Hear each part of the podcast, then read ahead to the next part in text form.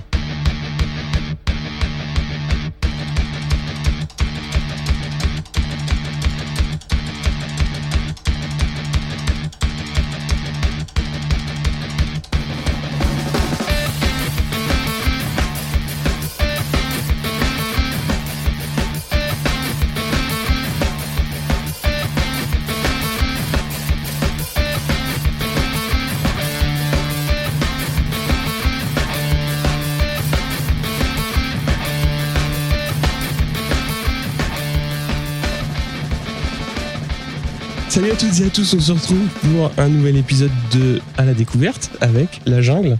Commencé par Jim, comment ça va? Ça va bien, ça va et Ça toi? va bien? Bon, moi ça va, moi je viens de moins loin que vous, Bon, quand même. Et Roxy, Bonsoir. bonsoir, ça va? Ça va très bien. Ouais, trop tôt, toujours Trop tôt. On va pas si loin, à Paris-Mons, ça va. C'est Ouais. deux, deux heures et demie, donc Ça se fait bien trois heures. Hein. trois heures. Ouais. Dans Ah, ce Paris. Hein. On a fait Ouais. plus long. ouais. Et surtout peut-être plus galère pour aller dans Paris même. Ouais, mais ici ça va, c'était pas Paris. euh, C'était... c'est pas le cub hein, près de Notre-Dame. Hein. C'est le pire qu'on ait fait à Paris, c'est le que. Pas le pire dans le sens le plus. dans le plus difficilement compliqué Le plus d'accès. centré, ouais. Ouais. le plus compliqué Très d'accès. mauvais souvenir. On va commencer par vous présenter rapidement Roxy à la batterie, donc sur le, sur le projet. Quand est-ce que tu as commencé la musique et qu'est-ce qui t'a amené euh, à la batterie? Euh, c'est mes parents qui m'ont emmené à la batterie. Ouais. Je sais plus exactement comment, etc. Mais euh, il fallait faire un truc le mercredi après-midi, hors de question de rien foutre. Donc, sport ou de la musique. Jeune donc À 10 ans, ouais. Ouais, une dizaine d'années. Et t'as commencé direct par des cours euh, Ouais, ouais. C'était pas, pas trop de solfège à l'époque. Ouais. C'est tant mieux. Enfin, aujourd'hui, je ne connais pas la musique, mais ça, on s'en fout, c'est pas important. Mais, Ouais. mais oui, j'ai des cours avec euh, un prof, euh, ça a duré quelques années, puis j'ai un peu lâché l'affaire. Puis après, euh, bah, t'as as poussé. euh, Après, tu fais tes premiers groupes, du Oui. coup, tu t'en as plus rien à foutre d'aller prendre des cours Oui. parce que tu préfères euh, rigoler le week-end quand t'as le temps avec des copains à faire des groupes de rock. Et puis, Ouais. Voilà. Et Jim, donc, guitare, basse, clavier, sur scène, tout Un peu de chance aussi. Hein. Ouais, un peu de chance aussi. Oui, tu t'enregistres. Euh, quand est-ce que tu as commencé la musique? Et pareil, par quel instrument? Puisque sur scène, euh, t'as quand même euh, un panel assez large. Oh, j'ai dû commencer vers euh, 15-16 ans. Ouais. Et par quel instrument? Guitare. Guitare, ouais. Ouais. Comment est-ce qu'a commencé euh, La Jungle? Puisque j'ai noté un premier album en 2015. Est-ce qu'il est venu assez vite ou est-ce que vous avez, je dirais pas bricolé, mais est-ce que vous avez euh, ouais, euh, cherché votre voix avant? Non, bon, on, se, on a commencé à répéter un peu fin 2013, mais je sais qu'entre le moment où on a commencé à faire le groupe et euh, six mois après, on avait déjà enregistré l'album. Ouais. Et euh, on l'a sorti courant de l'année d'après parce que euh, il fallait qu'on trouve des dates, le temps de presser, mais il était fait en six mois, composé, enregistré et, so- et physique en six mois. Et après, on a une année où on a commencé à faire un, peu plus de dates en 2015 et puis c'était euh, ça n'a pu arrêter quoi depuis euh, 2015. Ouais, donc quand, quand vous commencez, c'est autour, autour des influences que qu'on retrouve actuellement dans votre musique que vous vous retrouvez ou c'est euh, par hasard? Euh, par hasard, parce qu'on a organisé des concerts ensemble. Vous organisiez des concerts euh, rock, on va dire standard ou Ah c'était déjà axé, un peu comme fait en veux-tu en ici. Ouais. Chez nous, à, à Mons. Ouais, C'était à plutôt noise. Hein. Euh, en veux-tu en voilà, c'est comment c'est noise. Hein. On a fait jouer tous les groupes, euh, enfin beaucoup de groupes euh, noise et garage euh, qui tournaient il y a 10 ans euh, en France et qui passaient euh, par la Belgique faire une ou deux dates. Donc sur la région de Mons, Bruxelles, Bruxelles Oui, Mons, Mons, euh, Ouais. un peu Charleroi. À l'époque, on était tous les deux à Mons, donc c'était surtout à Mons. Ce premier album sort en 2015 et vous vous retrouvez autour du- d'un son qui est quand même très caractéristique, donc marqué par les percussions, je trouve. Ce qui m'a le plus frappé sur la quasi-totalité de votre discographie, c'est le son de caisse claire ultra sec et claquant. Du coup, non, je sais pas, c'est juste euh, c'est une caisse claire hyper tendue, euh, Ouais. qui, est, qui est- qui est pas forcément le meilleur des choix, c'est juste mon choix, et puis, puis voilà. Bah, ça donne une, une identité sonore quand même qui, est- qui est très caractéristique. Enfin, je trouve que. Bah, tu peux avoir un son de caisse claire qui est plus doux et plus adapté à plein de choses, mais Ouais. euh, moi, c'est pas ce qui m'intéresse forcément, à tort ou à raison. Hu- Hugo me le confirmera. mais euh, je sais pas, je veux un truc plus très très, très sensible et très vraiment très tendu quoi, et Ouais. qui, avec un fort volume et peut-être un peu trop d'agressivité. Mais euh, après, ça vient aussi, je pense, des groupes que Mathieu et moi on écoute et qu'on a fait jouer à l'époque, dont on en parlait il y a un instant. C'est des groupes qui ont ce genre de son, donc c'est très noise. euh, On n'a jamais vraiment fait, fait de concert de pop ou des Mhm. trucs folk et tout. euh. Pourtant, ça nous parle, je crois. Enfin, moi, j'aime beaucoup la folk. Mathieu écoute de la folk aussi, pour l'exemple, mais dans notre approche, on fait pas, on joue pas à bas DB, quoi. Voilà. Ouais. Autre point caractéristique, donc la construction autour de, de ta rythmique, justement, où Jim, tu viens ajouter différentes couches instrumentales, donc guitare rythmique, thème, euh, ligne de basse. Je voulais, bonjour, en- je vais passer euh, un extrait de Zimbabwe. Le morceau est très rythmique, beaucoup de couches. Comment est-ce qu'il est venu? Il est très très vieux ce morceau. Enfin, il est très très vieux. Il est sur le premier album. Euh, C'était il y a longtemps. Ouais. Zimbabwe, mais de souvenirs, je pense qu'on alternait, bah, ça, ça se fait de manière instinctive. Mhm. Je crois qu'on alternait des trucs disco euh, et noise. C'est vraiment, je pense qu'il y a un truc comme ça, quoi. Il y a, il y a le passage complètement euh, noise rapide et Ouais. puis, euh, puis ça part plus en, en kick, Ouais. kick petite note, quoi. Pas te dire. ça- on n'a jamais réfléchi quand on fait un morceau, on les, on Ouais. les fait, ça vient comme ça. Quoi. Ouais, donc tu dis les, les idées viennent comme ça. Est-ce que ça travaille Est-ce que ça arrive justement au- sur la base d'impro, c'est-à-dire il y en a un qui lance un thème et l'autre euh, l'habille, ou vous venez déjà avec des petites idées euh, type pas nécessairement démo, mais euh, des petites idées Non, Non, on se met à deux et on, on c'est vraiment de l'impro et Ouais. après si l'idée euh, colle, euh, vous Ouais, la creusez, vous la... Ça se creuse direct. Généralement, Ouais. ça se fait dans la, dans la même répète. Ouais. Peut-être un ou deux exceptions. On a traîné ça et puis c'est revenu. Mais généralement, le, le- le gros du morceau est fait à la, à la- quand il sort. Quoi. À la première approche? Ouais. Ouais. Et donc, comment est-ce que vous faites Vous enregistrez systématiquement toutes vos répètes et après vous les réécoutez, vous dites ça c'est intéressant, on va l'enregistrer ou. Euh, oui, moi je- j'essaye. Enfin, genre, on n'enregistre pas tout, mais quand on a une, une- un, un truc qui s'annonce ben, euh, et qu'on le travaille, euh, bah, avant de rentrer, oui, je, je, je mets la- euh, le téléphone et j'enregistre comme ça. Ouais. Comme ça, ça Histoire permet de réécouter. et puis voilà, et dire là, tiens, c'est peut-être un peu trop long. Quoi. Et ça me permet, moi, de faire un petit edit vite fait sur. Ouais. Je sais même plus le nom du, du programme que j'utilise, mais. Euh, point fondamental, le live. Est-ce qu'il y a des compromis à faire, donc justement entre le process de studio pour arriver à un résultat live sur euh, les, le type de morceaux que vous, vous présentez justement? On n'a jamais fait de compromis dans le sens où les morceaux, on a beaucoup, on a eu des, les derniers albums, il y a des morceaux interludes comme ça, des trucs plus calmes, des trucs plus longs qui donnent une ambiance, une couleur à l'album, mais ça, on, on sait déjà qu'on ne les jouera pas en concert. Mhm. Tu vois? Puis il y a des morceaux qu'on sait qu'on ne jouera jamais, mais euh, on, on aime bien aussi avoir cette différence entre le studio. On est connu, enfin on est connu. On a bien l'énergie du live. groupe de live. hein. de Ouais, live, ouais, donc, du coup, euh, c'est l'énergie. Ça ne sert à rien de refaire la même chose sur le, sur le, sur le disque. C'est bien d'avoir un truc euh, qui pue l'énergie, mais qui c'est pas grave si c'est pas comme en concert. Mhm. Et en concert, on a, c'est le truc en concert, quoi. Ouais. Et euh, au tout début, on faisait que des morceaux exactement. on en faisait 5 par album, 6. Et euh, c'était vraiment le morceau comme en live, quoi. Après, avec Hugo, avec Hugo on a pu commencer à peaufiner, avoir de- un, un plus gros son. Après, on va certainement revenir à un truc plus, plus direct, mais euh, on se pose pas la question. Les morceaux, ils viennent, et puis on se rend compte que ça fait une entité euh, parce qu'on en a 10 ou 8, et puis on se dit, ah tiens, là, on peut enregistrer un truc. D'accord. Après, euh, consciemment ou inconsciemment, nous, ouais. on, on met pas en avant nos albums, en fait, dans le live. On met en avant ce qu'on fait, on met en avant le groupe. Et euh, c'est pas parce qu'on sort un album qu'on va jouer tout cet album. Pour plein de raisons, parce qu'il y a plein de morceaux qu'on qu'on n'a jamais adapté pour le live et puis qui s'y prêtent pas. Et du coup, euh, dans un concert de la jungle aujourd'hui, t'as as, un morceau quasiment de, de chaque album. En fait, Ouais. on a cinq albums, mais tu retrouves, bon, c'était pas forcément le cas aujourd'hui parce qu'on a joué entre guillemets que 40 minutes, mais la Mm. plupart du temps, on joue une heure. Et dans cette heure-là, t'as au moins un morceau de chaque album. Mhm. C'est une approche qui est, qui est un peu plus actuelle, surtout chez les anglo-saxons. En fait, quand ils font la promo d'un groupe, ils promotionnent pas un album en particulier. Ils vont pas dire, regardez, ils sortent un nouvel album, ça limite, on s'en Ouais. fout, c'est plus un truc de, de merch ou de vinyle ou de CD. On va mettre en avant un live avec un groupe et nous, c'est ce qu'on fait, on l'a même pas choisi, en fait. C'est juste que naturellement, on a toujours joué euh, le premier morceau du premier album, on le joue encore aujourd'hui. Ouais. On fait ce qu'on sait faire et puis de temps en temps, ben, on ajoute un nouveau morceau. C'est vrai que c'est pas, c'est pas régulier, on change, on change pas le set toutes les semaines, quoi. Mais, Non, parce que comme on tourne beaucoup, euh, on n'a pas non plus tout le temps de, tu vois, des morceaux qu'on a composés il y a deux ans, et puis on tourne, on tourne, on tourne. Et toi, il faut quand même bien manger, euh, rentrer chez soi, euh, voir les enfants, ou, Ouais. tu vois. Donc voilà, après, on va prendre le temps, et puis on repartira sur un nouveau live, et euh, voilà. Ouais. On ira piocher à gauche, à droite, parce qu'il nous fait envie à ce moment-là.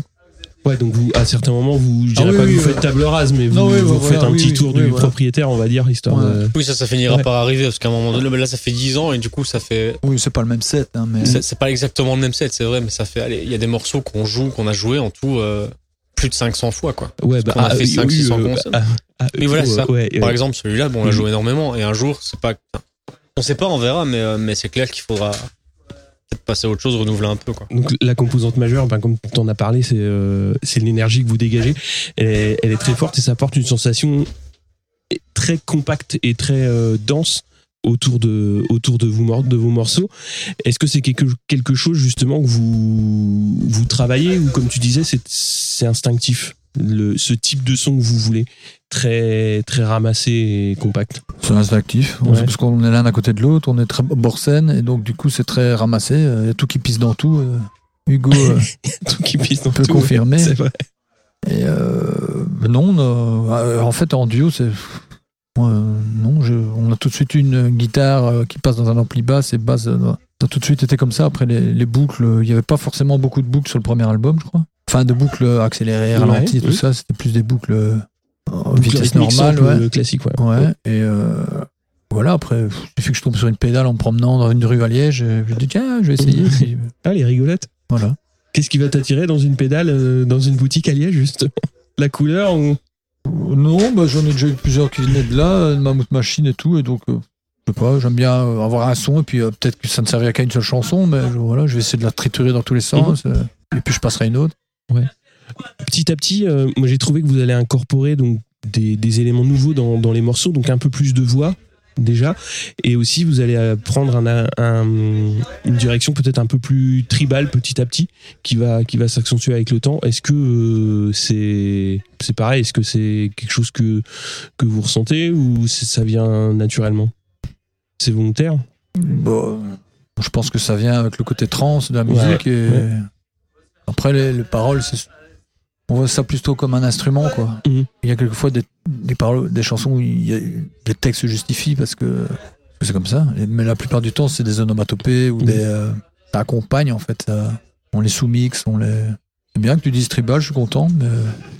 Non. Je dis pas qu'on va faire un distribal, ça c'est non. Ça n'arrive pas. Après, par moment, pour nous, c'est un peu le- la récompense, au fait, si tu veux, parce que on fait toujours des concerts de rock, euh, un peu avec des touches électro, etc. Et puis, euh, parfois, ben, on, on répète et puis on prépare un album. Et en Mhm. fait, on se dit, ben, on, on a, on envie de se faire plaisir euh, après avoir tourné pendant deux ans. Quand on va dans le studio avec Hugo, on lui dit, voilà, ben là, on a un morceau qui dure 10 minutes. On fera jamais en live, impossible. Mhm. Mais du coup, on veut faire un truc hyper répétitif, hyper tribal, avec une batterie très calme. C'est ce côté-là, récompense. Et Mhm. tribal dans ce qu'on fait dans, dans les deux, deux, trois derniers albums qui sont sortis. Il y a des morceaux beaucoup plus calmes comme ça, qui sont hyper répétitifs. Et c'est un truc qu'on aime bien faire, mais que, qu'on sait pas montrer au public parce que, parce que ce serait chiant, en fait, qu'on, fasse ça en live. C'est trop chiant. Enfin, c'est trop lent, pardon. c'est Ouais, trop, euh, Ouais, C'est ça, pas très ça- ça imposerait euh, une cassure peut-être un petit Une peu énorme plus- cassure et- ouais, dans, dans votre set. Plus tard, quoi. Mais par contre, on adore se poser en studio et, euh, et produire ça avec Hugo et vraiment prendre le temps de se dire, OK, on veut faire un morceau qui sonne comme ça. Et jamais les gens pourront le voir en live, mais par contre, ils- auront le disque et on Ouais. essaye de faire un beau produit sur le disque. Et c'est ça qui est, qui est à, mon- à mon sens très intéressant, c'est que le, le projet il a vraiment deux faces, c'est-à-dire la face, euh, bah, la face justement de la production discographique et dont, dont on parle, et aussi la face live qui est, euh, Ouais. qui on retrouve les, les points de les points de repère de, de, de vos chansons, mais Tu euh, retrouves deux, trois points de repère, mais tu ça. retrouves pas tout. Ce serait Mm. jamais représentatif Mm. parce que là, je sais pas, il doit y avoir, il y a cinq albums, combien il y a de morceaux? Je sais pas, il doit y avoir une, 40 morceaux Ouais. en tout, un truc comme ça. il y en a 15 qui ont été joués en live, je pense. La moitié 20, je crois. Tu prends sur les derniers disques, il y a plein de morceaux qu'on jouera jamais, mais qu'on aime bien. Et que les gens aiment bien, Ouais, en bah oui. Mais Bah, c'est tout l'intérêt de la chose, c'est que moi j'ai, je les ai pas tous en, en support physique, mais bon, des fois je laisse tourner aussi les, les playlists. Et c'est ça justement le, le gros intérêt, c'est qu'on retrouve des morceaux qui sont euh, des plages. Enfin, je pense au, au dernier morceau de, j'ai perdu le titre parce qu'en plus il est compliqué, c'est que des consonnes. Le dernier? Ouais, le dernier titre du dernier album. VCCLD. Ouais, et ben c'est une plage qui est, Je fait à combien, celui-là. 13 ou bah, 14 minutes. Par exemple. ouais. Et c'est- moi je trouve que c'est, c'est très adapté. Bah, euh, Hugo, là, il a, il, a, il a un rire en coin, mais c'est parce que justement, c'est un morceau sur lequel il a 9 beaucoup, minutes 34. il a beaucoup bossé. euh, C'est un morceau qu'on 34 codes. qu'on a 9 beaucoup minutes produit. 34. ouais. Ah oui. 14 minutes, c'est The End the Score, je crois, non Pour illustrer, bah, je voulais passer euh, Il tape à l'aide d'os. Mais ça sonne comme une île. Celui-là, on l'a beaucoup joué, par contre. Ouais. On en a vite eu marre. Ah on l'a vite enlevé, mais on l'a beaucoup joué. euh,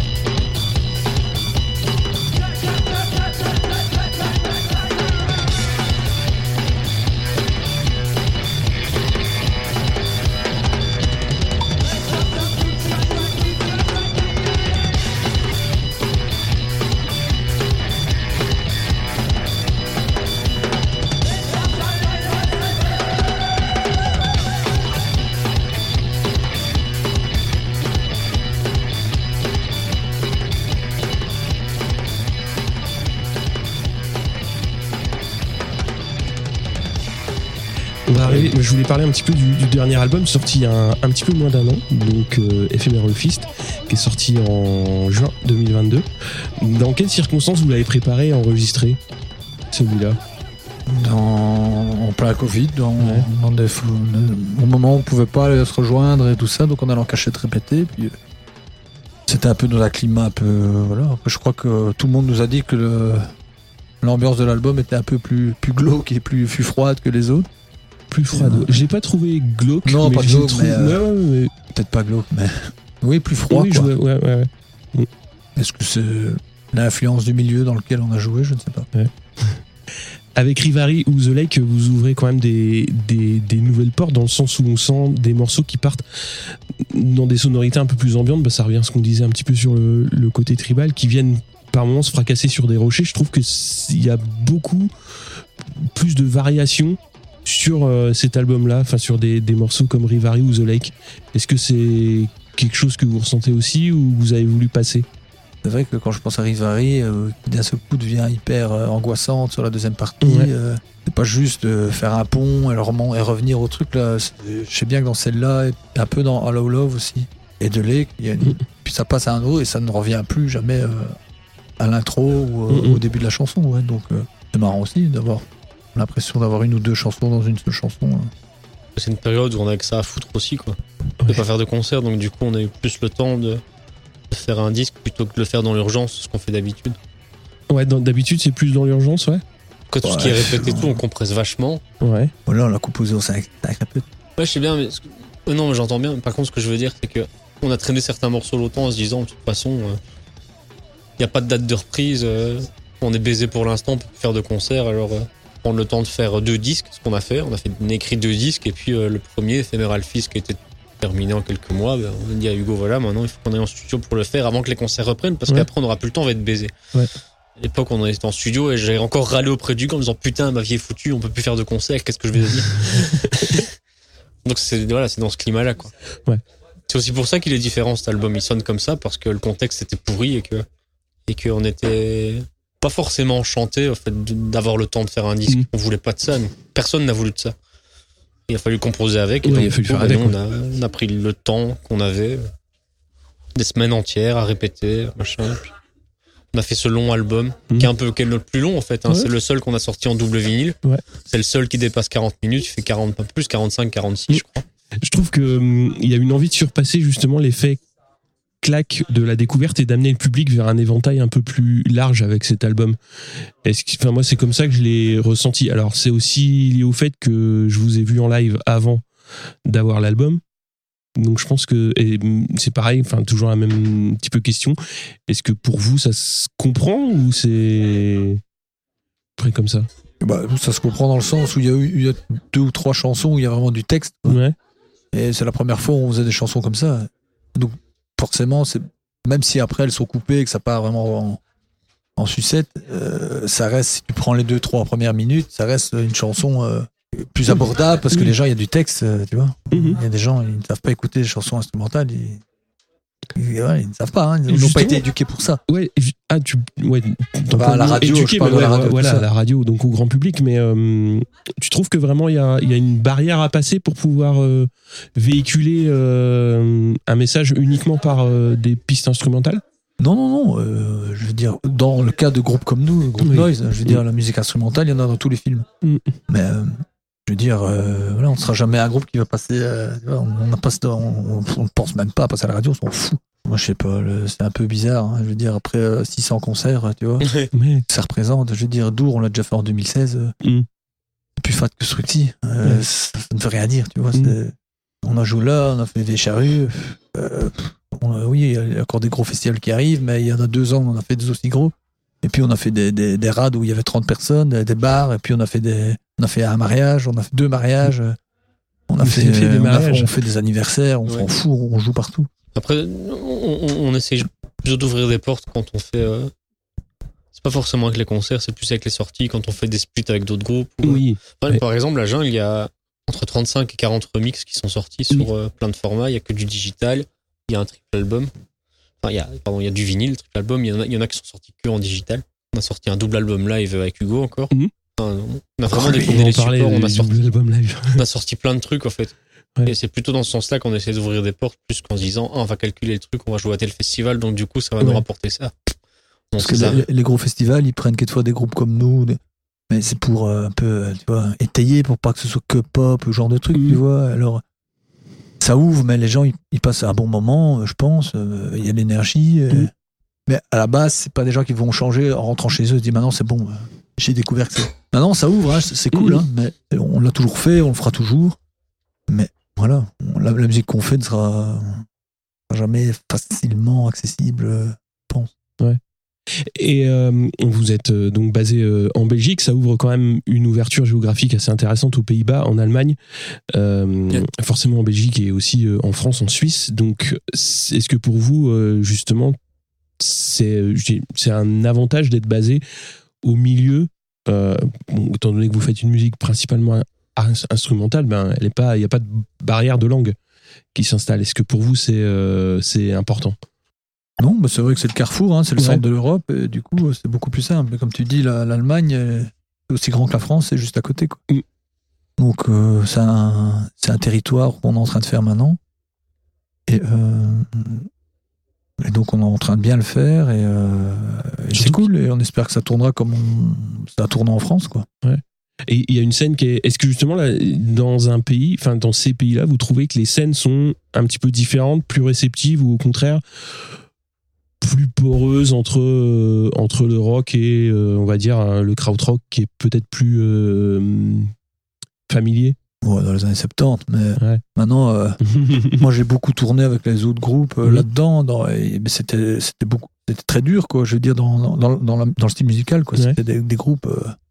T'avais du Don Vito, des genres de trucs, des trucs qu'on voit, qu'on voit de la pâté, et qu'on voit toujours de la pâté maintenant, mais je sais pas, on a fait euh, Cologne il y a pas longtemps, Sonic Ballroom, c'était super, c'était euh, c'est un petit truc, hein, mais c'est un vieux bazar comme le magasin 4. euh, Ouais. et L'Allemagne, on commence seulement, donc on- c'est un peu Voilà. cette année, on. Ouais.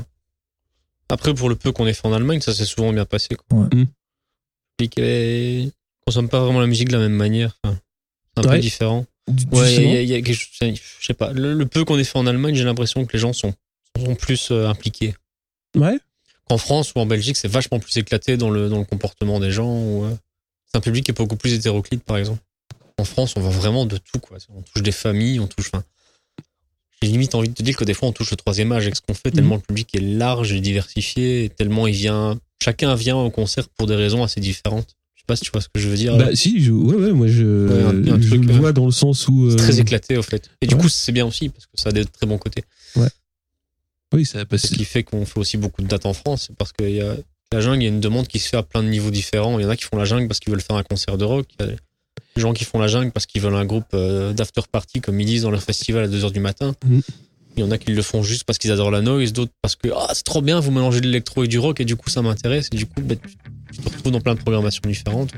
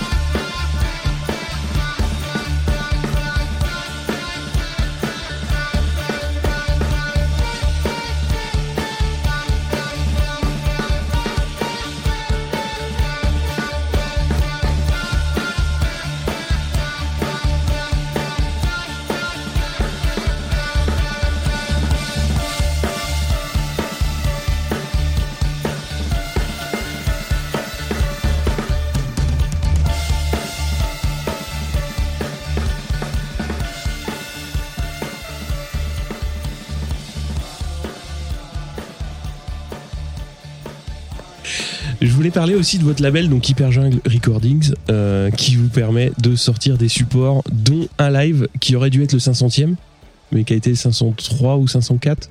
Et qu'on aurait bien voulu enregistrer avec Hugo, mais comme on s'y est pris euh, une heure avant, on l'a fait à l'iPhone.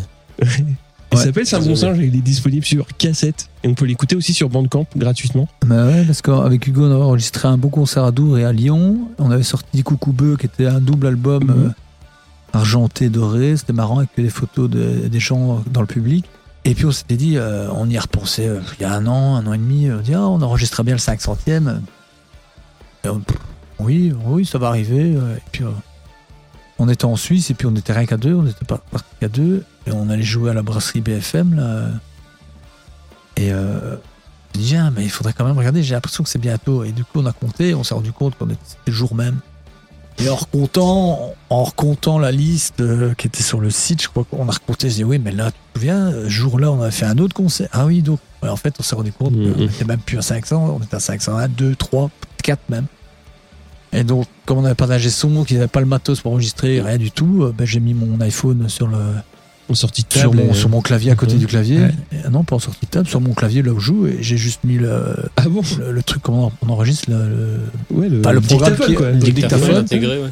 et il se trouve que bah, c'est- Hugo va me faire des yeux d'enfer mais il se trouve que je veux dire on entendait la batterie la guitare il n'y a, pas un truc qu'on entendait plus haut que l'autre donc c'était euh, on s'est dit bah au moins on l'a et puis on s'est dit oh merde on va faire un, un petit tirage de je sais pas combien de cassettes on a fait encore et on a appelé ça c'est un bon singe parce que on- c'est la brasserie du c'est un bon chien et voilà on a fait on a sorti le truc quoi comme ça euh, on- Donc c'est- c'est fait quoi Ouais, enfin, bon, moi je pensais que t'avais au moins mis euh, l'iPhone en sortie de table ou. Non, non, non, non. Non, c'est parce que chez. Apple, ils, ils sont pas cons, ils ont compris que maintenant les gens font des stories dans des concerts où ça joue à Burn, Ouais. donc du coup c'est des petits micros de rien du tout, mais qui j'y connais rien, mais je, je crois que ça compresse à balle au fait. Et que du coup, ben, euh, ça passe, et que les gens n'ont rien à foutre. euh, de toute façon pour écouter sur leur téléphone euh, c'est pas sur Spotify parce que la, la qualité est pas acceptée sur Spotify, c'est clair. Ah bon? Non, non, ça passe pas. Genre, on a déjà essayé de mettre des démos, c'est mort. Mais, mais par contre, tout à fait, tu comprends ce qui se passe parce que Ouais. c'est des micros qui sont faits pour encaisser à creux. Enfin, c'est Apple, je veux dire, c'est Apple, c'est tout, c'est Apple. du coup, ça joue à, à Burn et le son est, euh, il est, il est, il est pas digne, mais euh, il est audible. Voilà. Ouais. on va croire qu'on est sponsorisé ici Non, ils sponsorisent pas. euh. Non, non, oh, non. J'aimerais bien être sponsorisé pour les pédales, moi. Autre projet que vous avez porté en 2022 et défendu sur scène aussi, ce sont les collaborations brutes, des titres que vous avez composés avec Brut Pop. Donc un, un collectif euh, qui a pour objectif d'accompagner des, des jeunes vivant dans des, dans des IME. Et euh, donc comment est-ce que vous êtes arrivé sur ce projet et est-ce que ça vous a justement changé un peu la vie? Fait découvrir des une vision différente Bah oui. C'est une invitation Mhm. de Esch, Capitale culturelle 2022. Et euh, bon, c'est très institutionnali- in- institutionnalisé, etc. Mais il y a toujours un peu d'émissions, de, de rencontres, etc. Et, et du coup, euh, c'est Sylvain, un programmateur de la région de Metz, qui nous a conviés. Euh, il a dit, les gars, euh, on s'est jamais trop rencontrés, mais euh, je voudrais vous proposer un truc, en fait. C'est comme ça que ça s'est fait. Bon, pour mettre en place ce genre de projet, il faut un peu de production, Oui. il faut des moyens, et euh, eux en avaient faut pas, faut pas se le cacher quoi. Mais du coup, il fallait beaucoup de motivation, etc. Et nous, on n'avait jamais fait ça. Mhm. Par contre, Antoine de Brutpop l'avait déjà fait. Il travaille tout le temps avec des personnes en situation de handicap. Et donc, du coup, on s'est retrouvé en résidence avec des gamins qu'on connaissait pas du tout. C'était six. j'ai, j'ai- ouais, j'ai noté leurs prénoms, donc Clara, Lucie, Candice, Kémis, Djibril et Carlos. Voilà. Les adorables. Puis on a bossé ensemble. On s'est rencontrés dans un premier temps. On a fait de la musique, on a fait du foot, on a, on a fait, on a, on a mangé ensemble tous les jours à midi à la cantine. On a fait euh, deux résidences euh, l'année dernière, trois même, avec Antoine de Brut Pop au milieu Mhm. pour euh, faire une espèce de médiation musicale, si je peux dire, qui, qui nous a surtout aidé dans les premières heures et les premiers jours de résidence. On s'est dit, ben, comment on fait de la musique avec des enfants, déjà avec des enfants, Mhm. et puis avec des enfants qui ont leurs particularités, donc Ouais. qui, ont, qui ont des profils assez spécifiques. J'ai un peu utilisé le terme handicapé parce que c'est pas adapté à mon Je sens. suis d'accord avec toi. Eh ben, Donc, voilà. Moi, ce qui, m'a beaucoup intéressé, j'ai pas encore euh, creusé le s'il y avait des vidéos qui avaient été réalisées, mais ce qui m'a le plus euh, intéressé, c'est qu'il y a beaucoup de photos sur votre site sur justement ces résidences. Et donc Brut Pop euh, adapte des instruments euh, de musique. Donc il y a Mhm. des basses monocordes, il y a des oscillateurs qui sont faits avec des très gros boutons pour que donc les enfants qui ont des problèmes de préhension puissent les manipuler. Et j'ai trouvé que enfin, très très intéressant de d'avoir cette, cette rencontre entre bah, votre production musicale et euh, cette initiative. Ouais, mais le but c'était aussi de le laisser faire. Et eux, Mm. ils n'avaient jamais fait de musique, rien du tout. Et nous, on les encadrait dans le, dans le sens où, par rapport à ce qu'ils ils ils donnaient, on essayait de trouver des, des mélodies ou de la batterie qui, qui pourraient encadrer ce truc-là, quoi. On voulait pas juste faire la jungle et eux qui fassent Ah des oui. trucs sur la jungle. Il Mm. fallait que ça vienne d'eux parce que les instruments sont comme ils sont et, euh, et on a beaucoup appris vraiment avec eux, quoi. C'est vraiment super, quoi. C'est vraiment une chouette expérience, quoi. On a sept morceaux. Et le but euh, d'ici fin d'année, si tout va bien, c'est d'enregistrer. Donc là, il y a les enregistrements live qui sont dispo. Le but, Ouais. c'est de, de faire l'album avec eux vraiment en studio. D'accord. Donc on a fait deux concerts avec eux. Et on aimerait vraiment euh, faire un vrai studio avec eux et dire voilà, ben, il y a le côté concert, mais nous, on fait aussi des albums, on voudrait en faire un avec vous. quoi. Les morceaux sont écrits, il y a qu'à les répéter, en faire une résidence et puis. euh, Enfin, il y a qu'à. Il y a du taf. Il y a qu'à Faucon, mais Il y a qu'à Faucon, mais. Donc, côté concert, vous avez annoncé euh, une année 2023 très chargée, donc qui est déjà euh, commencée puisqu'on va attaquer le mois d'avril. Euh, toutes les dates sont sur votre site? Bah, pas toutes, non. On doit mettre à jour, qu'il y en a, il y en a 4, Il y en a 5 qui vont tomber. Ouais. Euh, mais dans les grandes lignes, vous serez en avril à Strasbourg le 15, le 28 à Liège, le 3 à Tourcoing, le 4 à Cognac, le 5 retour à Paris à Petit Bain. Donc là, on est le 5 euh, mai. Ouais, avec sourdure. Avec la France. Avec sourdure. Sourdurant, je sais pas comment on dit. On joue le 29 avril aussi, c'est une nouvelle date. Avec euh, Beak et euh, Dan Deacon. Ça va être super. Euh, dans le Luxembourg. Luxembourg. C'est pour euh, le Out of the Crowd. Ouais. Bien joué avec Beak. Un super groupe qu'on aime beaucoup. Je voulais parler aussi de Lons-le-Saunier le 17 parce que je pense que vous connaissez pas, mais c'est une ville euh, que j'aime beaucoup. Mm. Je pense que vous allez bien vous amuser là-bas parce que je suis sûr qu'ils vont bien vous accueillir. Euh, vous serez à Bourges le 20, à Évreux le 27 au Cube. C'est pareil, une... je sais pas si vous avez déjà joué au Cube. Je joue au cube il y a longtemps, enfin en Ouais. 2019. Ouais. C'est une très belle prog, donc euh, ça fait plaisir de, de vous y voir. Ouais. Et aussi le Café Charbon à Nevers, puisque la Bourgogne fait honneur le 1er juin. Euh, donc vous serez là-bas. Ouais. Et la grosse date de l'été, c'est le Paléo à Nyon et aussi Rock in the Barn, donc là qui est euh, un petit peu plus loin de Paris, mais ce sera le 9 septembre. Au total, 53 dates, mais tu as dit qu'il y en aurait d'autres qui allaient tomber. Oui, oui, non, là, il il y a encore rien au mois de novembre, décembre, Ouais. genre en Je vois octobre. Couleur Café à Bruxelles. Et Esperanza, un festival de world reggae euh, assez connu en Belgique. Voilà des trucs qu'on pensait pas faire un jour et puis finalement on les fait donc c'est super. C'est déjà pas mal. Bon, écoute, C'est pas euh, Ouais. Merci Si beaucoup à vous. Merci à toi. Si je le dis. Merci beaucoup et puis à très bientôt. Ouais. j'espère. au revoir Ciao. tout le monde. Ciao. Au revoir.